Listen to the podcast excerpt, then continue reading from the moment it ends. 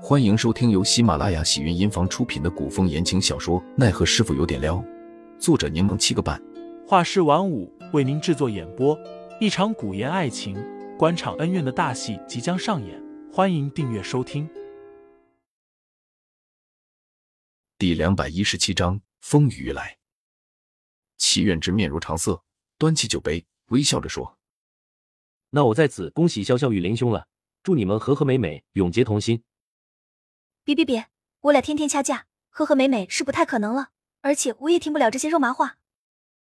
杜潇潇举杯笑着说：“但是你的祝福我收下了，谢了。”二人一饮而尽，齐远之又为杜潇潇续上了一杯。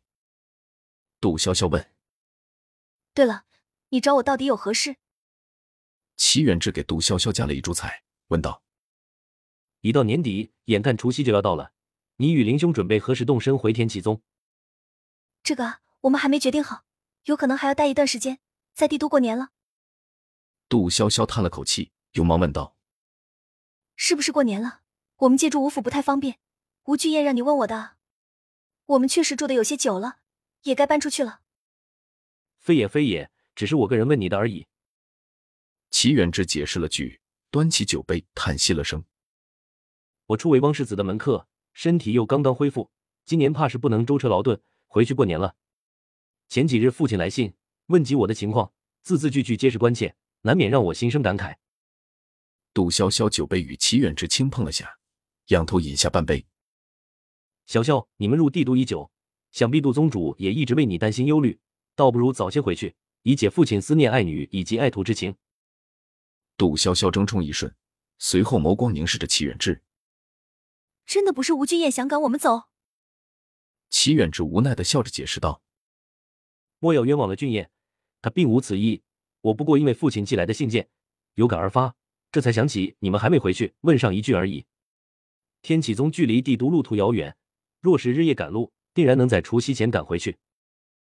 这到时候再说吧。”二人又闲聊了会儿，杜潇潇想起凌寒不喜自己在外喝酒，只饮了几杯，便差不多要告辞了。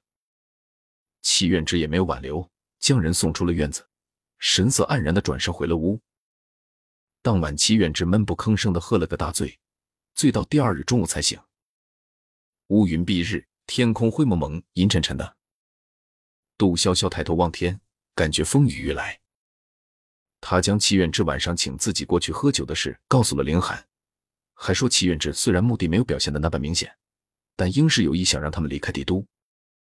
陈云斌离开前也说。说他义父陈泽勋再三要求，让他带着上官飞鹰一起回去，会不会他是收到了什么风声？林寒点头。张启忠是监庭司的人，监庭司耳目众多，获得情报必然比我们要更为详细和及时。而齐远志又投靠于汪朝玉，联合这几点来看，这几日一定会有大事发生。杜潇潇其实有些纠结，他不想让凌寒跟着自己入局冒险，但他也知晓凌寒个性。对了。宁侯那边有没有传什么话？杜潇潇回神答道：“小林将军上次说，宁侯让我去听雨轩为他唱歌。”林寒眸色微敛，杜潇潇还以为对方又吃醋了，谁料他冷静的说：“在此关键时刻，他怎么会有心思听歌？必然是有要事交代我们。”我也是这么想的。那我们是不是不去为妙？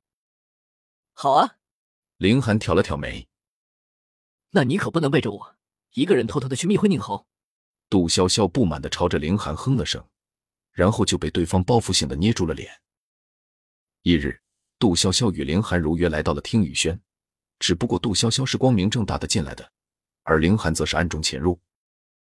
宁侯依旧在上次的雅兰台内听曲儿，这次给他唱曲儿的是黄英新收的徒弟，名为竹琴。